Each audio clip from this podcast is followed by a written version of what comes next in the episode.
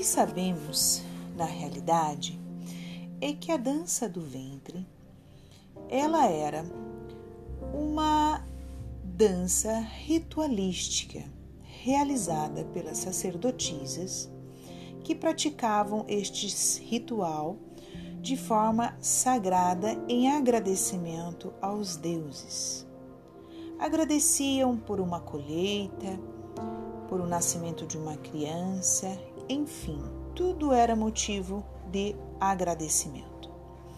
E as sacerdotisas dançavam com o abdômen exposto para que assim pudessem adquirir a fertilidade vinda de Deus Ra.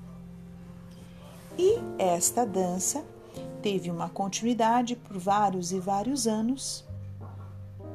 E por sua vez, houve mudanças a partir do momento em que os árabes invadiram o Egito. Portanto, é uma dança de origem egípcia que teve suas mudanças e influências através dos árabes.